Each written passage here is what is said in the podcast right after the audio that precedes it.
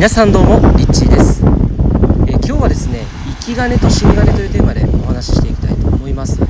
で僕生き金を使った経験そして死に金を使っ使ってしまった経験これ2つのパターン、えー、経験しました。でその中でも、えー、最も効率的な生き金、えその経験をですねまず最初にお話ししていきたいと思うんです。も、えこれは17歳の時ですね。で17歳の時に、まあ、僕は当時 Windows のパソコンを使っていたんですけどその時にパソコンが壊れてしまったんですね。で当時っていうのは、えー、留学をしていたので海外では結構パソコンを、えー、授業で使ったりとかっていうのが主流だったわけです。で、まあ、そこで初めてパソコンの使い方を身につけたのはすごく良かった点の一つなんですけども、まあ、このパソコンが壊れてしまった時にじゃあどんなものを次買おうかなってなった時に MacBook が欲しいなって思ったんですね。しかし当時はかなり高額だったので、えー、そのお金をね、えやっぱりま両親から仕送りしてもらってそれで買うっていうのはかなり、えー、億劫だったっていうのが一つあったんですけれどもでも同時にこのパソコン、まあ、MacBook を買うことによってですよね。MacBook を買うことによってどうしたらそれが生き金となってえー、例えば 10, 10, 万円の、ね、損失と一見見えるような、えー、10万円使い切ってしまうように感じてしまう、えー、ものをですねこれをどうしたらあの価値のあるものとして10万円使うことでさらに、えー、新しい価値が生まれていくっていうのを考えてそしてそれを両親に伝えたんですね。でその時僕が考えたことっていうのは、まあ、MacBook を使うことによって、まあ、これから10年20年先にやってくるインターネットの時代でそしてその時にやっぱりこの MacBook っていうのがこれから世の中にどんどん広がっていって、まあ、多くの人がこれをま使っていくという時代が来た時に素早く自分で本当にこの MacBook に慣れていてそして自分のビジネスを始めた時にも、えー、1からねまた0からこう始めて123ってどんどんどんどん、えー、0からこう勉強してやっていくっていうんではなくて本当に今のうちの、まあ、10代のうちからパソコンを慣れてそして MacBook に慣れていろんなその使い方をマスターしていく。そのことによって、まあ、この10年先の未来の、まあ、投資として、えー、より大きなリターンを例えば自分がビジネスを始めた時にパソコンを使ってお金を生み出す、えー、ことができるっていうことをですね、まあ、両親に主張したっていうのが、えー、僕の初めてのその大きな生き金、えー、今振り返るとその時に投資した自分の、えお金以上のものをそのパソコンを買ったことから生み出すことができたっていう経験がありました。で、まあ、これが僕の中での人生で一番大きな分かりやすい、まあ、生き金の使い方だったと思うんですけれども。で皆さんにおいてはこの生き金の使い方そして死に金というものが2つこれあるわけですね。でこの死に金っていうのは例えばじゃあ同じ10万円を飲み代に使ったらそれって結局明日のトイレに流されてなくなってしまうわけです。ってなった時に同じ10万円でもやっぱりそのお金を使った上で、えー、さらに価値を生み出したりとかさらにお金を生んだりとか、えそういうものがですね生き金、えー、というふうになっていきます、えー、投資家の方はそういったことを深く理解した上で、え自分のお金をちゃんと、えうまく回してそしてその生き金に投資することによってさらに投じた金額以上のものをリターンとして得る。そういった長期的な思考を持って物を購入するっていうふうに、え考えているというふうに言われています。で皆さんも日常生活に生き金と死に金っていうのは常に常に、え存在しているんですね。で僕自身もその生き金死に金かっていうのを結構、え考えてお金を使うようにしています。で例えば、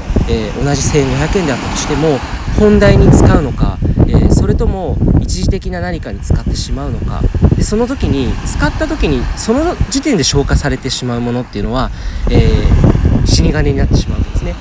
例えば一時的な欲求を満たすために何か食べ物を買ってしまったりとか、えー、そういった感情によってこういったものが欲しい。って一時的なその欲求を満たすためにそのものを買う。でそのものに買ったことによってそのそれ以上の価値っていうのが生まれないってなった時にそれはやっぱり死に金になってしまうということですよね。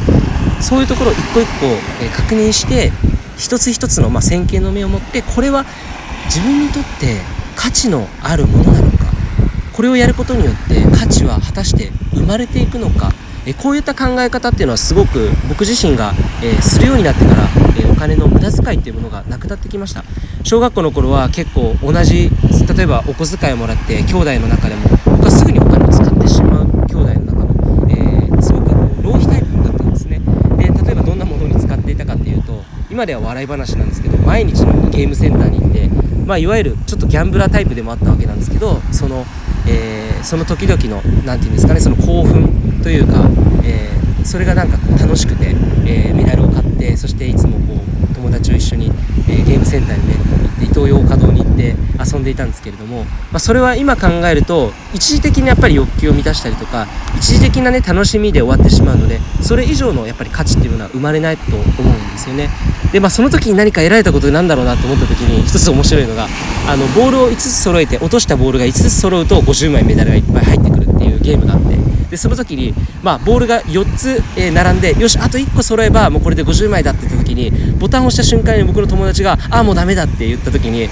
その時にブチ切れたんですよね。あのそんな風に思った瞬間に願いその思ったことが、えー、現実化するんだとかって言ってその小学校3年生の時にそんなことを言ってたんですけど今思うと笑い話ですけれども、まあ、そういう意味ですごく自分の直感力を鍛えたっていう意味では、まあ、ゲームセンターに価値があったのかなっていうのは、まあ、ちょっと冗談ですけれども、まあ、そんな風にしてえー、生き金と死に金っていうのは常に常に日常生活に起きてくるわけです。そして皆さんの子供お子さんも、えー、お金を渡した時に同じ1000円を渡してもやっぱりその1000円を生き金なのか死に金なのかこれをちゃんと自分で考えさせることっていうのはすごく重要なことだなと思います。でそれは、えー、一時的な欲求に負けてしまって自分の快楽のために物をね買って自分の心を満たすっていうのはやっぱりそれは短期的思考であって長期的に大きなものを生み出すっていうことはないと思うんですね。なので皆さんのお子さんにもやっぱりそういったそれを買うことによってどんなことが起きるだろうそれ以上の価値はどんなものがあるんだろうそういうふうに無限の可能性可能性の思考を、えー、可能性思考っていうものを育んでいくっていうことができてくるんだなというふうに思います、えー、ぜひですね皆さんまずは自分自身がどんどんどんどん実行していくことが大事で、えー、その姿をお子さんが多分見ていくわけだと思うので、え本当に自分の今使っているお金がえー、死に金なのかそれとも生き金なのかこれを確かめる機会を必ず作っておくとすごくいいのかなと思います。で一つの方法としてある大富豪の本に書かれていた内容で僕はそれを聞いてから毎回実行して高額なものになればなるほど実行しているんですけれどもそれは何かというとこれかなりおすすめなワークです。何かあなたが欲しいものがあった時にそのものをですね2週間待つということです。で2週間待ってまた来た時にそれがまた買いたい、えー、って思った時にそれを買う。まあ要は2週間待ってでも欲しいものをちゃんと見極めて必要なものを買っていくっていうような、えー、そういった、えー、現実的なお金の使い方をするための一つの、えー、自分に問いかける質問ですね。これは本当に欲しいものだろうか。で、え2週間待っても欲しかったらじゃあ買ってみよう、えそういうふうにしてですね本当に必要なもの大事なもの、え2週間待ってでも欲しいものっていうのはやっぱり長期的に何か自分の価値があるわけですよね、え例えばえー、2週間待って僕は2ヶ月待ってこの、えー、AirPods っていうねあのアップルさんが出しているイヤホンを買ったんですけど最初は5000円ぐらいの安い、えー、イヤホンでねワイヤレスでも全然いいかなと思って、えー、いたんですけれども、えー、ついにそれがやっぱり消費充電がどんどんどんどん切れてしまってすぐなくなってしまうというか結構大変だったので、まあ、いよいよそれをちょっと新しいの買わなきゃいけないってなった時に、まあ、購入したんですね。でやっぱり買った時に感じたのは圧倒的な使いやすさそして電池の持ちえー、そして機能性。でこれはもう、えーと、値段的には10倍ぐらいの価値はあるんですけどもでもその10倍でもそれ以上の価値がこのイヤホンにあるなっていうのを、えー、実際に使ってみて分かったんです。でもそれをいきなりなんとなく欲しいなって買ってしまうとその価値にやっぱり気づけない。なのでそういうふうに価値っていうのはいろんなレベルがあって、えー、いいものもあれば悪いものもある、え、質の高いものもあれば低いものもある。えー、高級ホテルがあれば、えー、一般的な民宿みたいなそういうところもある。いろんなやっぱり味を楽しんでいろんなものをこう体験した上で自分の価値を見極めていく。これすごく、えー、人生において重要なことなのかなというふうに思いました。えということでぜひですねこの生き金と死に金皆さんの日常生活でも自分に必要なもの2週間以上待った上で欲しかったら買ってみる、えそんな風にするところから、えまずは実行されてみてはいかがでしょうか。ということでいつもありがとうございます。リッチーでした。